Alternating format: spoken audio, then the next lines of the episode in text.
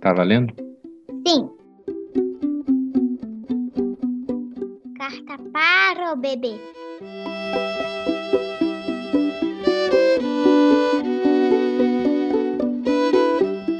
Era a semana do Dia das Mães de 2015. O casal, que ainda não tinha filhos, era responsável por organizar um encontro de família em função da data. Casados há alguns anos, tinham acabado de decidir já ser um bom momento para engravidar. Ela parou de tomar a pílula e saíram em viagem de férias, que acabara duas semanas antes. De volta, entre a rotina de trabalho e os preparativos para a festa de Dia das Mães, ela teve uma infecção urinária. Para definir o melhor tratamento, fez um exame que revelou um positivo leve para a gravidez. A médica de plantão sugeriu que esperasse dois dias para fazer um exame de farmácia. Na quinta-feira, o exame sugerido confirmou o mesmo positivo leve. Seguiram preparando a festa de domingo com uma nova e especial motivação. No sábado, porém, ela sangrou, mas não deixou de receber dezenas de familiares em celebração à vida daquela família. Em sua dor silenciosa, ela dedicou a Nossa Senhora aquela reunião familiar e pediu que no ano seguinte pudesse repetir a comemoração com um bebê no colo. A obstetra orientou que aguardasse um ciclo para voltarem a tentar. O marido, parceiro, acreditou que já deviam recomeçar. Exatos 15 dias depois, ela sentiu o corpo diferente de novo. Guardou para si e, ao fim de algumas semanas, depois daquele doloroso sangramento, pediu ao marido que comprasse um exame na farmácia. Enquanto ele estava na rua, ela escreveu uma mensagem para a médica, que pediu cautela. Alguns minutos depois do retorno do marido, contrariando talvez a lógica da ciência, eles confirmaram o que já sentiam ser verdade dentro de si. Sim, estavam grávidos.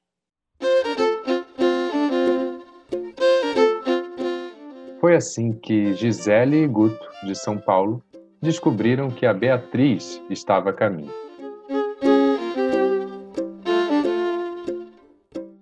Esse podcast é para você que tem uma das missões mais complexas, desafiadoras e gratificantes dessa vida: a missão de ser mãe, a missão de ser pai, de mostrar o mundo para um bebê. Ser pai mudou minha vida profundamente, para melhor.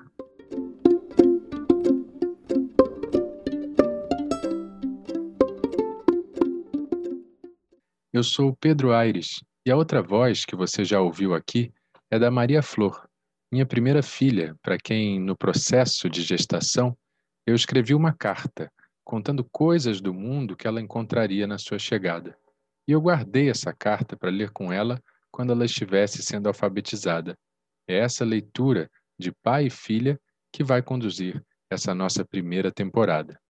Hoje, eu vejo que a carta que escrevi para Maria Flor, quando ela ainda estava na barriga da minha mulher, a Mari, foi muito importante para não somente dizer a ela da expectativa e do clima de amor que a aguardava.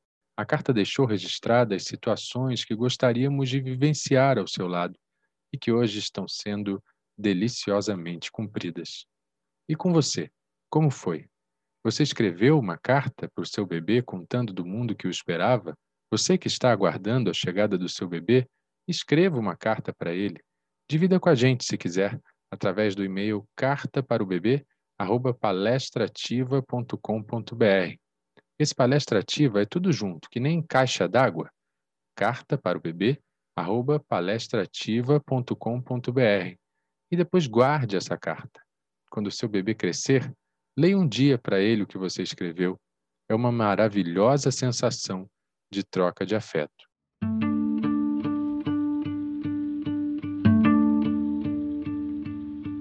Carta número 2. Oi, bebê. Por mais que leiam livros e blogs ou consultem especialistas, pais de primeira viagem nunca estão totalmente preparados para tudo que está por vir.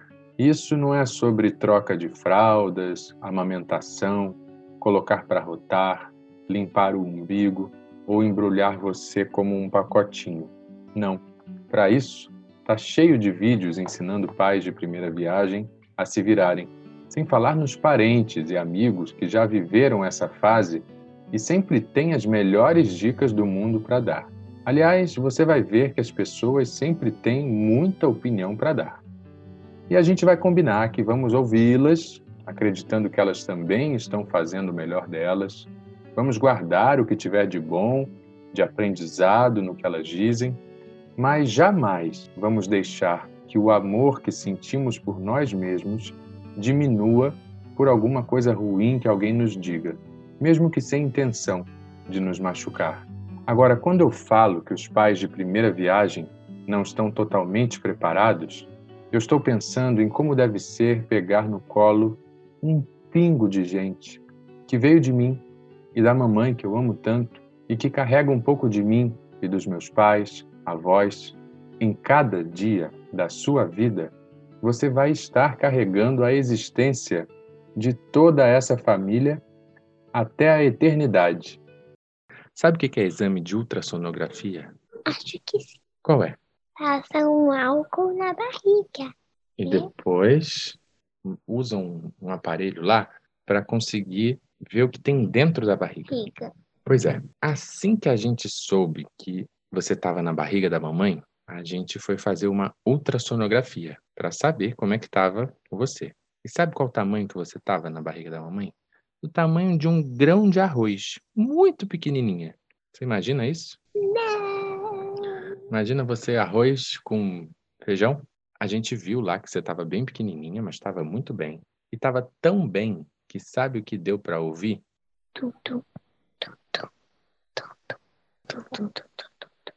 A batida do seu coração.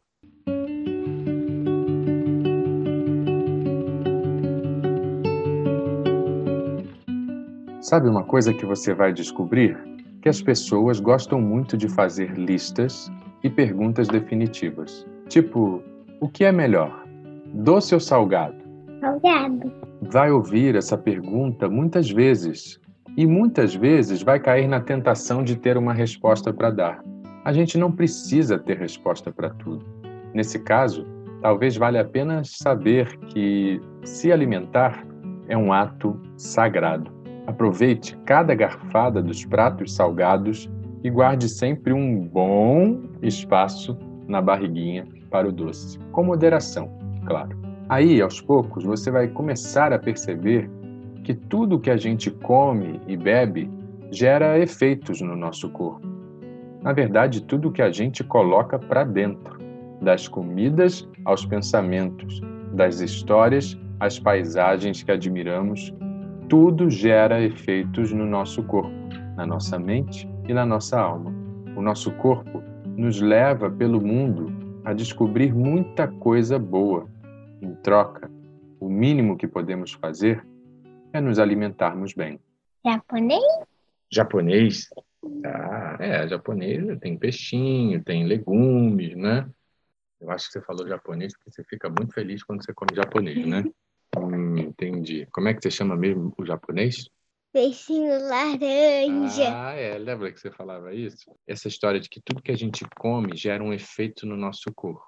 Por exemplo, se você come muito, como é que você fica se sentindo? Cheia. Ah, e quando a gente vai assim para algum fim de semana de viagem, com muitas comidas, muitas sobremesas, o que que acaba acontecendo depois? Caganeira explosiva. Pum. Ah, também tem isso, né?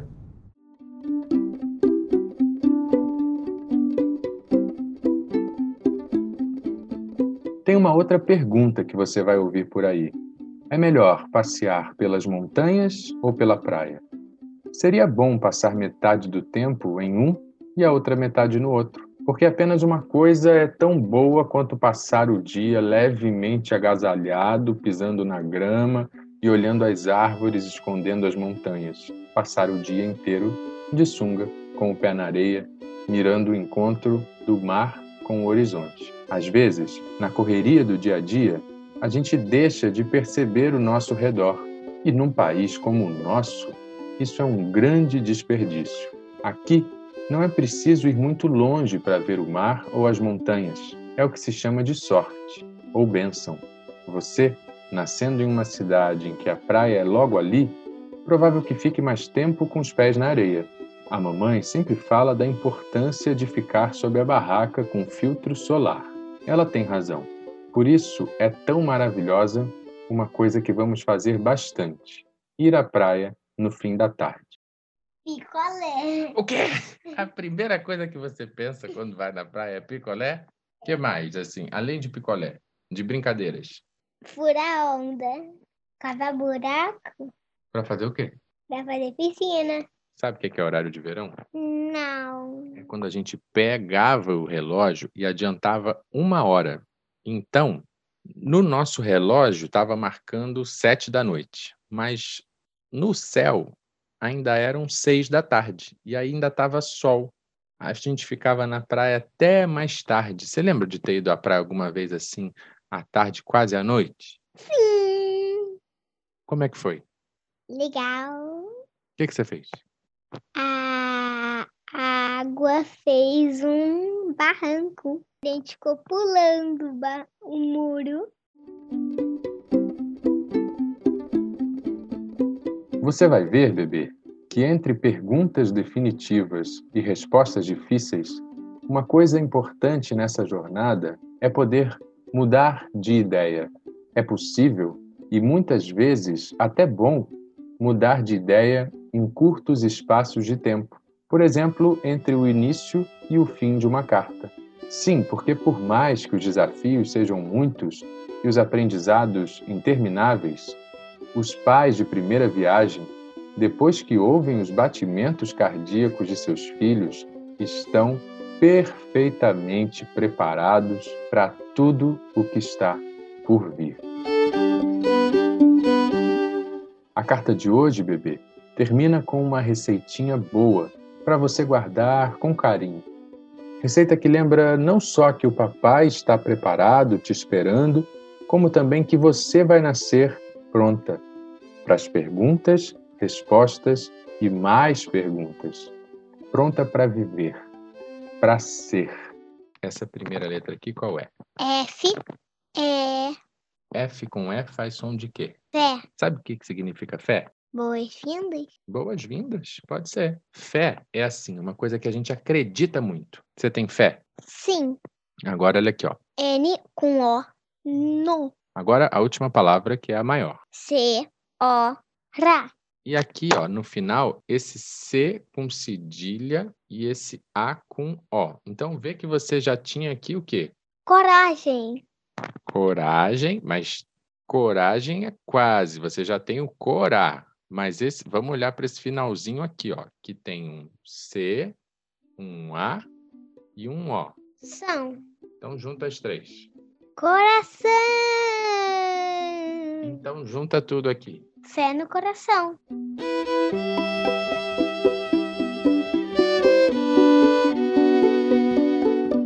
Carta para o Bebê é um podcast da Rádio Garagem feito para quem está diante dessa incrível aventura mostrar o mundo a uma criança que vai nascer. A trilha original é de Guilherme Pimenta e a edição final da agência Miragem. E a direção é de Edson Mauro. Eu sou Pedro Aires e tenho a companhia da pequena Maria Flor, que inspirou essa carta quando ainda estava na barriga da mamãe dela. Durante essa nossa primeira temporada, eu e a Maria Flor vamos ler e conversar sobre a carta que eu escrevi para ela. E nós também queremos saber como foi que você descobriu que tinha um bebê a caminho da sua história. Conta pra gente, enviando no e-mail carta para o bebê, arroba palestrativa, com um A só, palestrativa.com.br. E comece a escrever também a sua carta para o seu bebê e divida com a gente. Nos siga por aqui e nas redes sociais. Obrigado pela sua companhia e até a próxima Carta para o Bebê. Tchau.